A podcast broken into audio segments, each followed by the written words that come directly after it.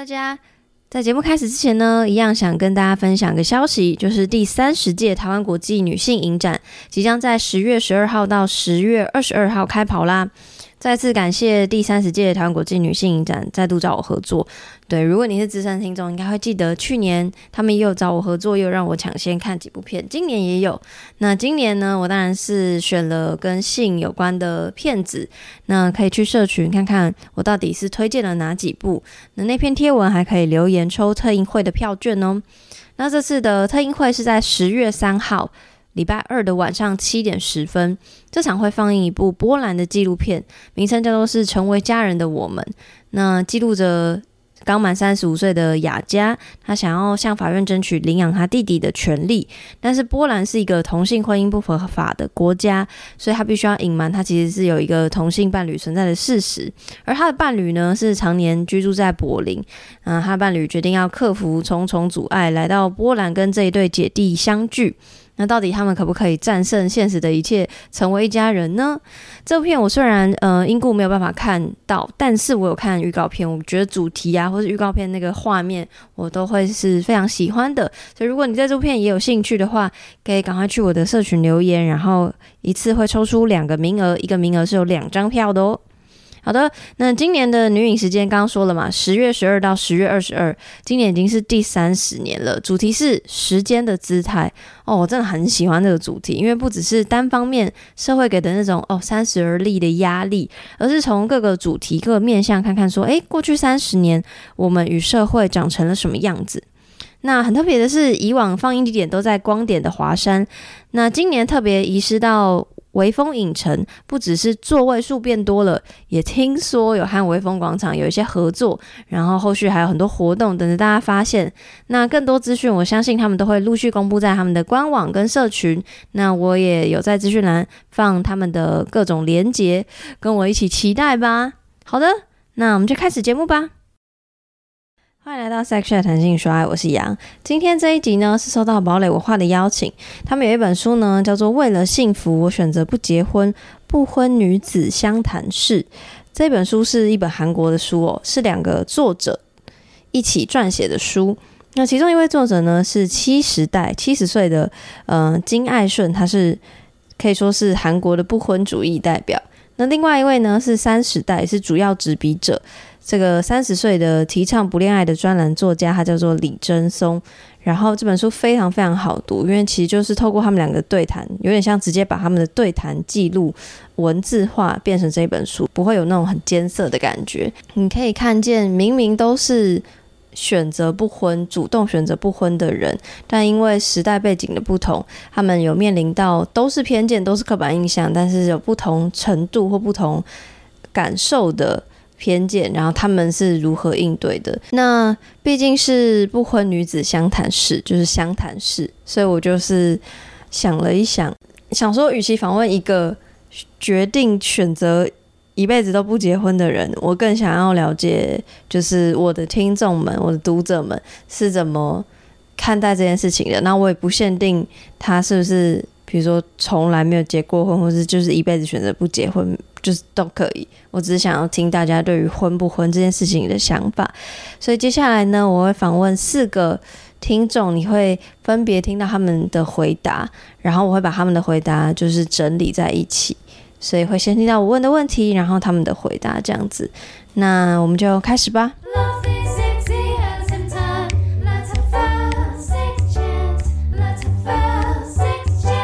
我叫 Violet。然后我目前的关系，嗯、可以算是，呃，介于未婚跟已婚之间。大家好，我叫伟爸，然后我目前是已婚，那有养一个小孩，有生一个小孩，是三岁半这样。就是当我小孩满一岁的时候，我跟太太一起创办一个 podcast 节目，叫做《恩典牌爸妈》。这样，然后节目到现在已经快三年了，那都是在探讨育儿生活，还有两性关系跟一些社会议题的东西。这样，那如果有就是育儿的爸妈们，或是正想要知道到底育儿生活长怎样，要不要生小孩的人，也可以来参考一下。这样，嗨，大家好，我是 Vincy。啊、呃，我之前有过一段婚姻，那我现在目前是单身。哦，我是情欲书院的阿紫，我现在有一个固定的固定的伴侣。好的，那第一个问题呢，其实就是我想要了解差异，就是其实这本书毕竟是一本韩国的书嘛，所以整本读完你会发现，感觉得出来韩国社会对于不婚人士的偏见或刻板印象，可能是比台湾重的。就是社会弥漫着一股人就是要结婚，不管你就是现在几岁，可能从小被灌输到大了还是这样。那我自己的话也是，就是从小就是被灌输，就觉得说人长大就是要结婚，即便到现在到了适婚年龄，我也会被小小的催促，就是哎、好像要这样。所以第一题我想要了解，就是是不是大家都真的跟我很像，活在台湾社会的你们？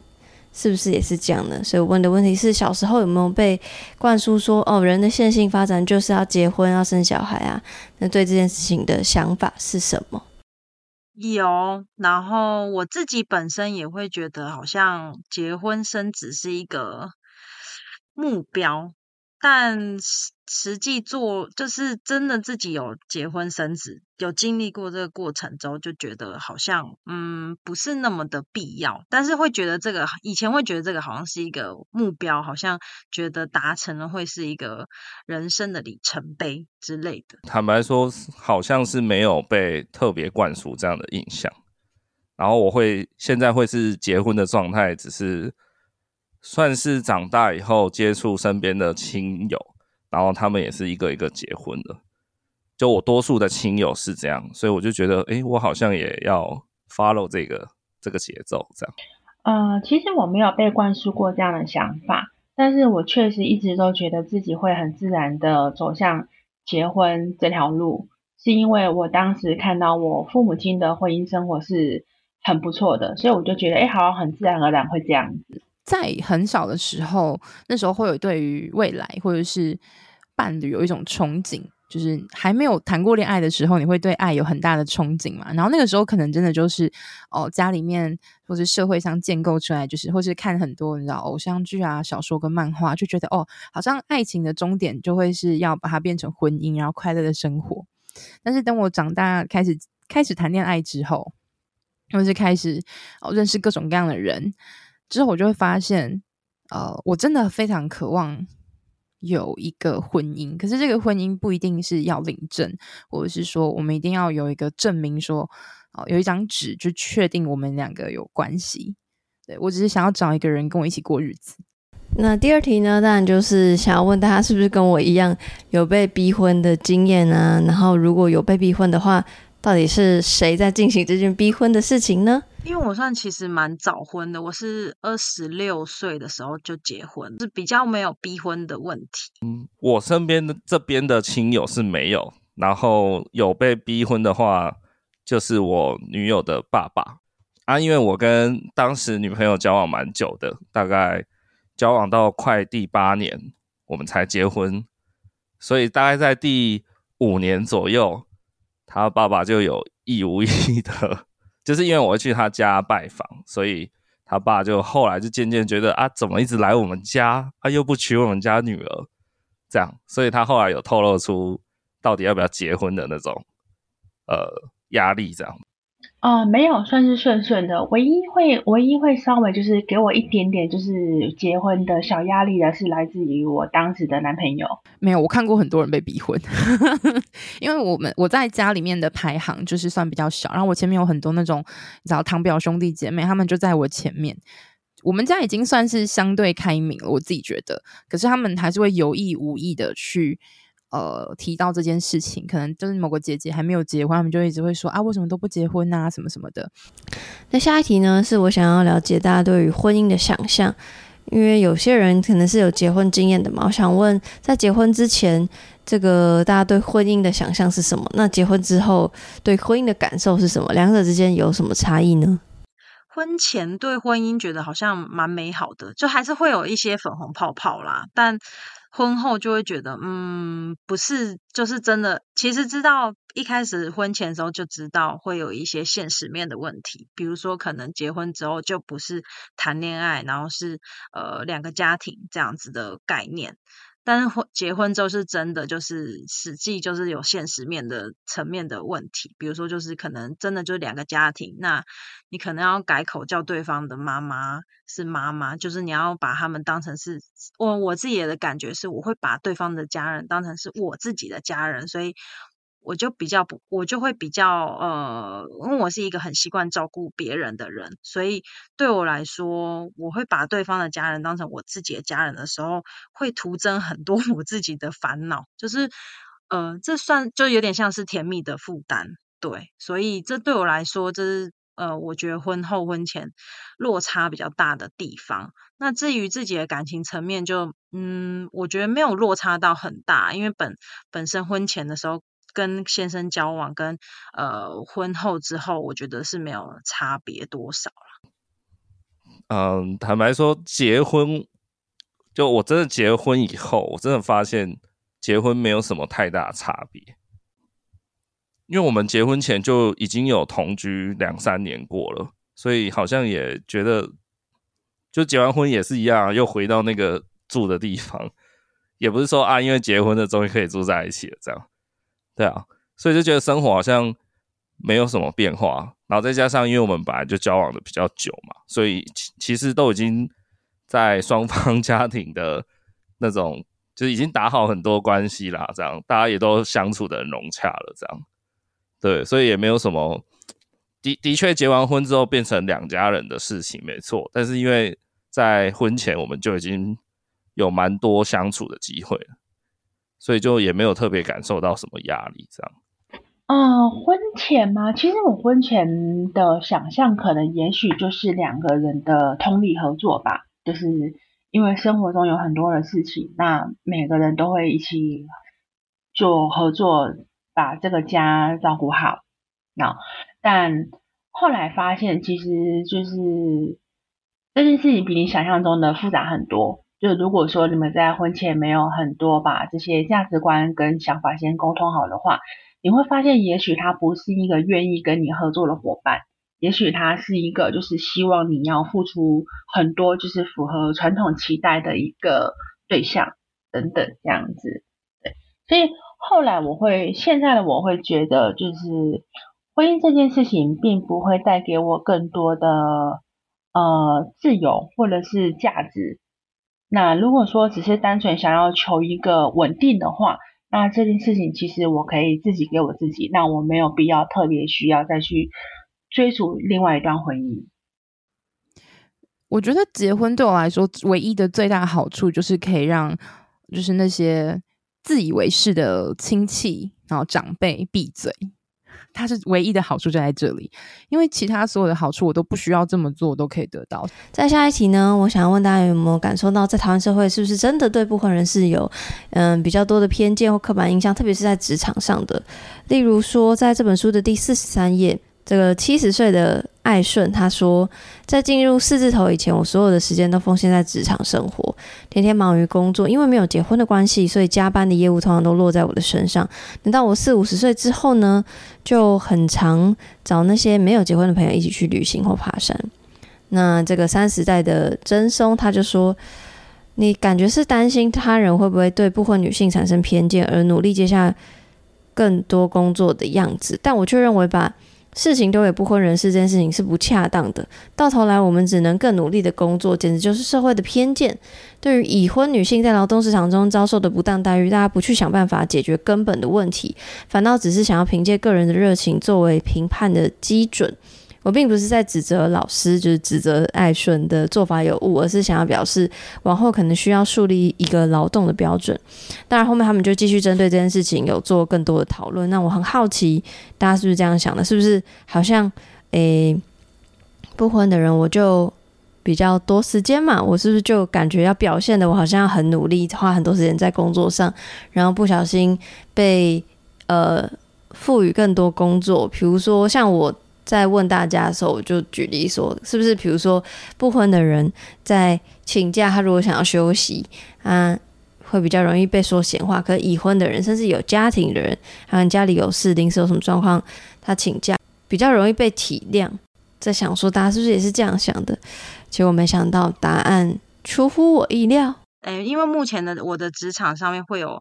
呃，已婚跟未婚的同事，那其实我自己会觉得，就是已婚的同事遭受到的 压力会比较大一点，在职场上面啦。因为未婚的同事，他们其实请的假别，他们会就是使用在他们自己身上，那他们其实工作效率也没有特别不好。那我们已婚的，其实就是会讲说，请的假别是有可能要去照顾，是。要照顾小孩，那可能雇主就会觉得，嗯，好像这个理由会觉得我不让你请也不对，但是我让你请，我又觉得好像对哪里怪怪。就是我觉得相对来说，已婚的压力比较大一点，会觉得你已婚，那你有家庭的话，就比较会在工作上面是会稳定一点，比较不容易离职啊。这么说好了，就是相对于单身或者是有交往关系的人来说，诶，刚刚杨有提到一个，就是会觉得说，诶，未婚的人好像会比较努力工作，然后想要赚更多钱。但我觉得这个其实比较反映在已婚的人身上，因为他们想要赚更多的钱，然后不想要一直请假，是为了要呃成为家庭里面的一个比较呃重要的经济支柱。所以我会觉得说这个。情况比较像是颠倒过来，那单身的可能就会觉得说，哎，就是不婚的人可能会觉得说，哎，我钱赚够就好，我够花就好，反正我一一人保全家保，我也不用去管说我的呃我的伴侣，或者是我我我也可能我也没有小孩，所以我根本就不用管别人。那现在很多父母其实也不需要小孩养，养儿养儿防老这个观念其实也已经就是蛮在现在很过时，所以其实只要养得活自己，相对于来说就是相对于已婚的人来说，就是比其实是压力比较小的啦。我目前的职场上面的状况是这样，偏见应该是还好，但是确实还是感受到那些单身者或是正在交往中的人。他们还是有受到蛮多的呃那种呃关心的压力，这样子。在我目前任职的公司里面，反而是你如果因为家庭因素，比如说小孩临时感冒不能上学什么的，而请假，好像会比较容易受到一点点的无形的压力，这样。然后呃，过往经验也有遇到那种。主管或上司就是会因为女生有家庭什么的，然后反而会用这一点来算是呃给予那种 PUA，这样就说啊，你就是因为有家庭，所以你才不能配合加班啊，那你的薪资就不能再调啊，等等，就是用一些这种，我知道这很恶劣，但是就确实在现在的社会中还是亲身还是有这样的经历过，我反而觉得那种。就是没有家庭的人，或是就连小孩也没有的人，他们请假就是超随意的，对啊。呃，因为我自己的工作是做 HR 的，所以其实就我自己本身十几年来的经验来讲，其实我觉得还好，并没有就是那么的严重。对，而且如果与其讲偏见，不如说其实在职场上，我们其实比较喜欢。普遍主管都还是比较喜欢用单身的人，但是他最好是不要有结婚的打算。通常啦，企业会比较喜欢用就是单身的人，是因为我们假设他没有家庭那么多的外务需要忙，然后所以我们就会假设他会比较愿意投入工作，然后比较可以配合很多临时性的要求，然后比较不会因为家庭的事情临时请假。等等，但是其实你说我们会不会因此要求他的工作表现要特别好，工作量要特别多？其实不太会。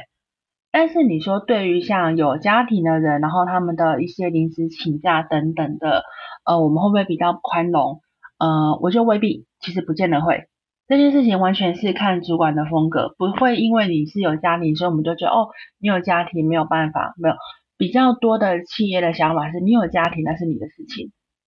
你有家庭稳，有家庭的情况下，我就会知道你比较有经济压力，所以你在面对工作压力跟职场不愉快的时候，你不会那么轻易的说跳槽就跳槽。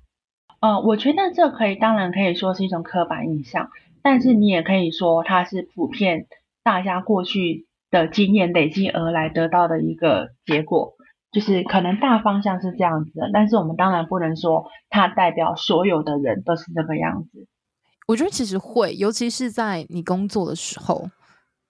因为我最近接了一个新的工，就是工作，然后他就他就问了我一个很简单的问题，他说我有没有男朋友？然后我我结婚，我结婚了吗？还是有没有男朋友？有没有打算生小孩？然后我心里就想啊，不会吧？他该不会要跟我讲说，就是不可以怀孕之类，什么什么几年内不能怀孕之类的吧？然后他就跟我，然后我就跟他说，呃，我男朋友，但我不会生小孩，这样。他就说，哦，那太棒了。就为什么？他就说，因为如果你有小孩的话，其实你真的会在工作上会有很大的局限，因为我们的工作是需要呃全台湾在跑的，所以说他们会希望可以找一个不会因为家庭所限制，不管是男性还是女性。所以在这点上，我就会突然觉得说，哦，原来男性也会受到 这种有没有结婚、有没有小孩的事情的束缚。我其实很惊讶，我一直以为男生不会遇到这件事情。嗯，就是大家会。稍微能够想象，可是他并不能够直接理解。就比起说，哦，我觉得我感觉不是很舒服，还有就是，哦，我小孩不舒服，大家会比较能够同情或者是理解嘛。就是小孩不舒服啊，小孩学校有事情，就会觉得说，哦，好吧，那就让你去吧，因为感觉好像没有什么，嗯，阻止你的理由，好像阻止你是一件不道德的事情。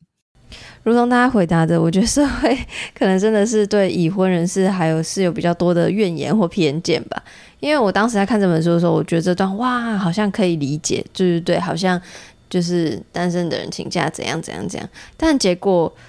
没想到，就是毕竟刚好访问到蛮多。已婚或者结婚经验的朋友，所以就觉得，嗯，确实就是，我觉得就像曾松说的，其实还是有很多根本的问题并没有被解决。我觉得这个问题是复杂的。那接下来下一题呢？嗯，我是想要问大家关于不婚的理由。就虽然大家可能有的人有结婚经验，有的没有，那就是以他们个人的观察里来说，就是觉得。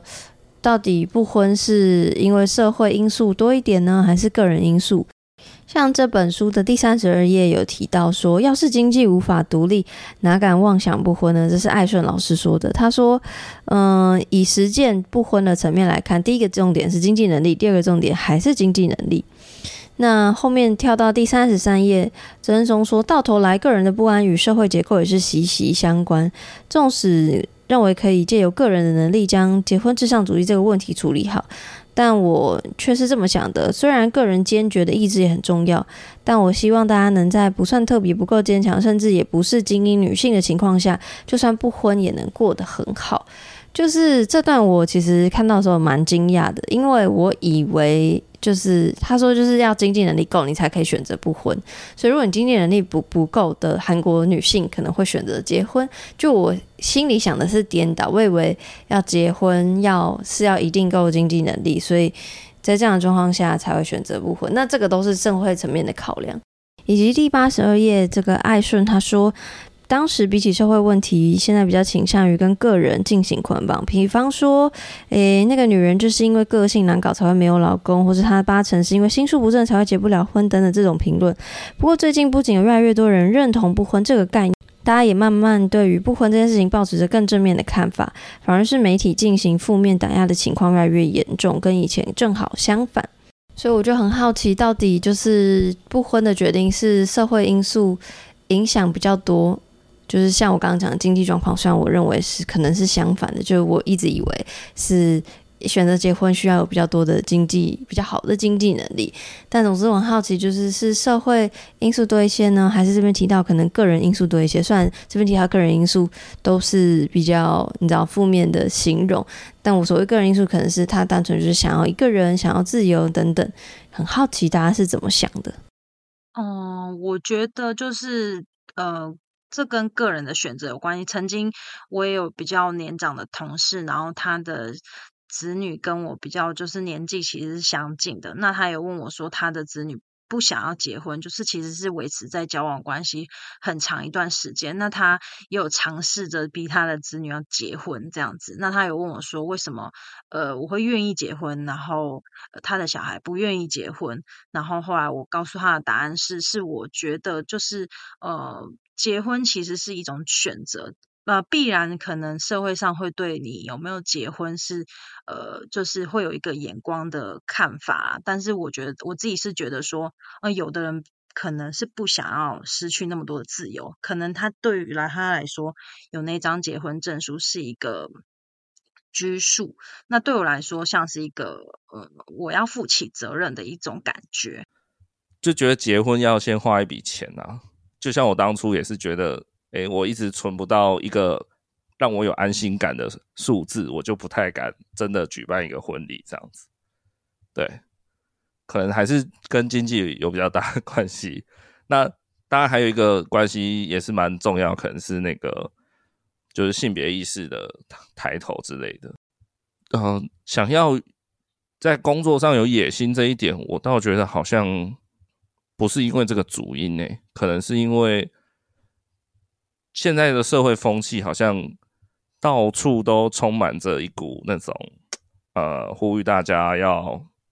做自己啊，或是 be real，就是开心就好啊。然后，对，就是比较好像不会去鼓励你，就是呃，怎么讲，去交往，然后遇到问题要要去面对，反而可能会觉得说啊。如果你们吵架了，可能这个人就是个烂人，这样，那你们就 分手。我我自己是这样觉得啦，有有一点这样的风气在社会中酝酿，这样子。对，以我而言的话，我考量的就比较不是经济的问题，我考量的是自由度的问题。但是你说不婚的人越来越多，会不会是因为经济的关系？就是也许说，哎，他没有办法，就是去。呃，跟另外一个合作发展另外一个家庭，因为他背后需要的成本可能更多，因为你们也许会需要到考虑房产，然后考虑小孩，然后小孩之后的养育费用嘛等等，我觉得这是有可能的。如果以现在来讲的话，其实我会觉得是个人的因素比较多一点，因为如果说我们以比较年轻一点的人来讲好了。现在就是以年轻点人来讲，我觉得他们不婚是因为，呃，他们这一代的人本来他的自主意识本来就比较高，他其实已经开始逐渐跳离社会传统期待的一个框架，他没有就是 care 那么的多，所以他的自主意识会比较高。那如果你说在我们这个可能是三十几、四十岁以上的人，他开始考虑不婚这件事情，那有可能是因为他在经历过一些事情，他发现。不婚这件事情对他的好处其实是比较多的，或者是像我一样，就是诶离婚过，然后也发现哎婚姻这件事情对我而言其实不是生命中的必需品，所以我考虑就是不婚。所以以我自己的推论而言，我其实会觉得是个人因素比较多一点。我觉得就是有读书，那可以吗？因为就是我身边几个，他们选择不婚，可是他们还是有可能，他们是会交男朋友，甚至他们哦不止一个男朋友之类的，或是不止一个女朋友。他们他们选择单身的原因，就是因为他们觉得那些事情并不是他追求的，就是因为你结婚不是只有那一张证书嘛，你可能要整个家庭，然后一起去融入什么的。他们就是通常都是出呃，可能就是书读得比较好，或是说他们会出国。就他们就是花了比较多时间在钻研自己的领域上面的东西，然后他们回过头来发现说，如果那么努力的去钻研这些事情，只是为了要完成不需完成一个小小的期待，而这些期待是你可以不需要这么努力就可以得到的话，干嘛要中间绕那么大一圈的路？所以他们会选择说，与其就是将就或者是勉强自己去适应这个社会要求的状态，他们就会觉得，哦，那我还是自己一个人好了。或者是我就好好谈个恋爱，然后但是不以结婚为目的，就是我的薪水不会决定我要不要结婚这件事情。我结婚纯粹是因为我想要跟那个人一起生活，然后请他们不要再讲话。再来下一题呢，就是因为看到书中第两百七十九页有提到一个标题叫“不结婚就叫做自私”问号，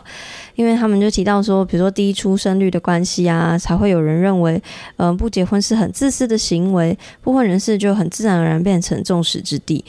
那结果这个七十岁的爱说，他说啊。选择不结婚确实是比较自私的。然后郑松就笑说：“老师怎么可以出现这种反转？这样违背我们这本书的含义。”那艾顺就回答啦，他说他觉得他也是为了图个轻松才选择不结婚不生小孩，希望自己可以过得更自由自在一点。那郑松就说：“哦，对，确实就是这里的自私，就是是大家各自定义。因为比如说艾顺说这个自私的基准到底是什么？就是我们很容易觉得自私这两个字形是。”找负面的感觉，那我觉得就像艾顺说，如果他自己觉得他本来就是出自于自己的行为考量，自私的某种层面定义是不是就是这样？就是优先考量自己的情况，那就是他觉得这样被形容也是 OK 的。那不晓得大家是怎么想的？会不会觉得不婚的这个选择是比较引号自私或比较轻松的呢？我不觉得他们是自私的啦，因为我前面有提过，就是我觉得他们就是选择婚姻，要不要进入婚姻，其实是自己的选择。那就更不用说社会上面的因素，比如说经济考量，或者是呃一些压力，或者是需要跟会有婆媳问题，或者是需要跟公婆同住等等这些很多因素加在一起。哎，其实我觉得讲不婚的人比较自私，我反而会觉得。还好，可能是不生小孩的人会比较自私吗？我觉得可能会这样子来对比会比较明显，因为我一直觉得结婚真的没有什么太大的差别，就只是你们法律上是夫妻，然后可能有一些事情不要违法，这样就好了。对，但是生小孩就真的跟交往是天差地远的事情，这样。哦，我觉得这无所谓自私或者是轻松，就是那只是很单纯，他想要的生活，他可以决定他想要自己过，或者是跟谁过这样子而已。他可以选择他想要把他的时间跟资源投入在什么地方上。轻松，我觉得看你讲的轻松要从什么角度来讲，但是我觉得我离婚前后是两个不同的人生。那我觉得我的婚姻算是真的蛮辛苦的，因为我。当时的婚姻是对我有很多传统的期待，所以我算是过得非常的辛苦，然后也没有办法照顾自己的身心灵的状态。对，所以你说现在轻松吗？对，我现在确实会觉得就是比较轻松，就是嗯，少了很多人觉得他可以来干涉我或是左右我的生活。对，我觉得选择不婚的人反而是不自私的人耶，而且也他也选他也并没有选择一个比较轻松的人生啊。因为结不结婚，你都是要过生活，对吧？那过生活本身就不是一件轻松的事情，所以跟你结不结婚没有关系。只是你结婚之后，你要处理的那父母之间的关系就会 double。而且我觉得他不自私，甚至是可能是一种无私的行为，是因为很多人是透过结婚来解决自己个人身上的问题。那最后一题呢，是针对这个书中第两百六十二页的一个题目，就是。嗯，韩国有一个叫做金香新闻的媒体，曾经邀请这个七十岁的艾顺邀邀请他参加这个受困于照护劳动的单身生活的这个专题采访，甚至介绍了其他不婚人士给他认识。他说，即便有其他兄弟姐妹，大家也还是倾向将照护的劳动这类型的工作推到没有结婚的人身上。然后艾顺还说，比起儿子，父母又更偏好跟女儿住在一起。所以最近有很多不婚人士，特别是不婚女性，为此感到苦恼。那真松就回应了，他说：“如果是出于本人的意愿，就是是一件可以感受到幸福的好事。但如果只是因为这个人没有结婚，就将事情单方面的推到这个人身上，变成一种强迫的话，那就会变成一种问题。”所以我也很好奇，大家对于这一题是怎么讲的？有就大家的观察，有觉得说，哎，真的是照顾自己长辈的工作会落在还没有结婚的小孩的身上吗？呃，我觉得影响比较大的因素，其实就是看有没有跟爸爸妈妈同住啦。如果你不婚，跟你已经结婚的兄弟姐妹，其实如果都没有跟爸妈同住的话，我觉得其实这个照顾的成分。不会是落在没有结婚的人身上。那以拿我举例好了，就是我先生其实有呃五个，包含他有五个兄弟姐妹。那五个兄弟姐妹其实都已经就是各自成家。那其实我们目前是就是我先生跟我先生的弟弟是有跟爸爸妈妈同住的。那有同住的家人就会彼此互相照顾，我觉得这蛮正常的。我我觉得应该会，虽然我身边没有实际的例子，因为我姐姐比我早结婚嘛，但我自己想象是觉得应该会，嗯、因为你有家庭，肯定是比较多个人的家庭事务啊。如果再加上你如果有小孩的话，那一定是更走不开的。对，这不是孝不孝顺的问题，是真的小孩就是需要很大量的时间。对，所以一定是单身者会被寄予更大的呃压力在身上。就我自己的经验来看，就是当然我身边听到的、看到的，当然都是会落在未婚的人身上比较多。对，就是我自己看到的。但是如果说通常如果大家都是已婚的状态来讲的话，大概通常都比较会是落在女儿的身上。没有，我觉得我我我不管我的姐姐们结不结婚，我觉得我都要养我妈。我就觉得我应该就是她，我我也我想要提供她想要过的生活。所以如果她想跟我们住在一起的话，我就会去跟我姐姐协调。那我们可不可以找一个方式，让我们跟妈妈住在一起？那如果妈妈想要自己一个人，或是跟她的好朋友们一起住，那我可不可以提供同样的条件给她？好的，最后就是想要请大家对于婚姻这件事情，就是选择结婚或不结婚，发表任何想要跟大家分享的想法。嗯、呃，很多人都说婚姻是爱情的坟墓，但我觉得，如果你把婚姻也像爱情一样好好的经营，它就不会是爱情的坟墓。就其实我觉得结婚这件事对我来说，真的没有太大的差别。那我觉得唯一会大改变你生活的一件事情，就是生小孩。生小孩绝对跟你想象的生活完全不一样。我想要对那些如果你正在考虑有没有要生小孩的人讲一个判断的标准，就是说，当你没有生小孩的时候，你的生活是长什么样子？如果你总是躺在床上划手机的人，那我觉得你可以生小孩。对，那如果你在没有小孩之前的状态，你是一个会把自己过得很好的人，就很多斜杠、很多活动的人，那我觉得你最好要想一下，不然可能会蛮痛苦的。这样，以上。另外一个 podcast 我很喜欢，然后里面的主持人有讲过一段话，我其实是非常认同的。婚姻这件事情，基本上其实对这个制度对女性是非常不利的。然后，尤其是在目前，就算是以台湾目前现在的状况来讲，大部分的社会期待其实都还是希望女性要付出的比较多啊，你要你要可以操持家务，你要可以照顾小孩，你要可以继续工作赚钱啊，你必须要符合非常多完美角色的期待，你要把这些都做好。但是没有人会去要求要男人要做出同样强度的付出，所以。除非你可以很确定这段婚姻，你的付出可以交换到你要的东西，就是你很清楚它的本质是交换，不然你就是确定你有足够、足够、足够的喜欢这个人，喜欢到你那样付出也无所谓，不然就算了。你知道我一直觉得婚姻其实就是两个人搭伙过日子，然后一起还房贷而已，就它不带有任何神秘或者浪漫的色彩。而且，其实我们只是被民国时期的那种呃自由恋爱啊、自由恋爱后结婚的这个风气给影响，就是说婚姻里面一定要有爱情，或者是我要寻找一个爱的伴侣，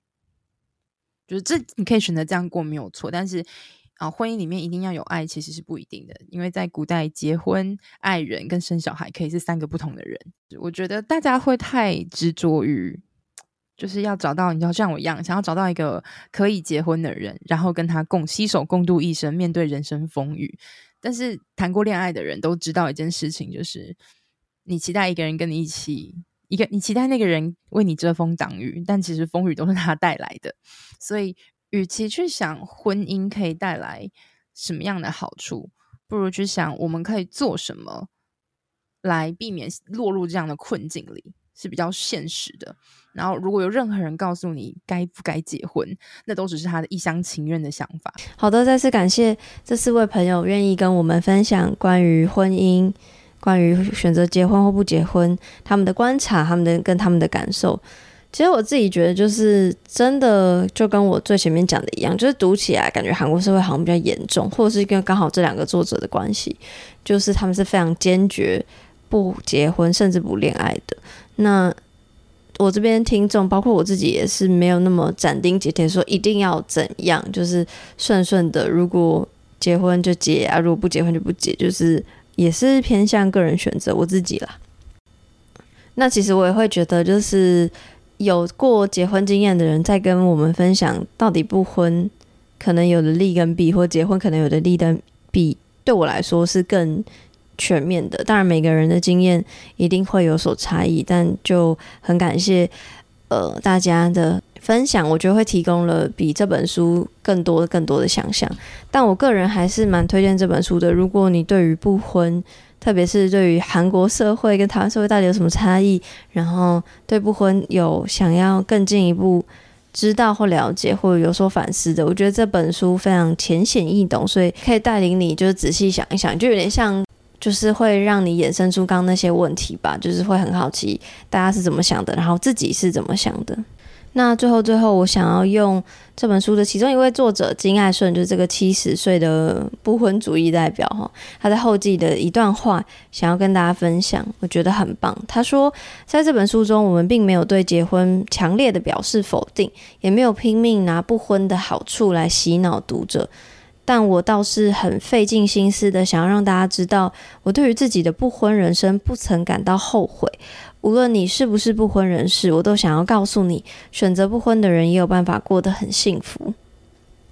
所以就是重点不是结不结婚，是希望大家都可以有幸福的人生。好的，再次感谢堡垒文化的邀请。那一样这一集呢，也会有抽书的活动，我一样会放在资讯栏，然后应该是也会转到贴文，大家再去贴文做留言分享这样子。那今天这集就到这边，谢谢大家。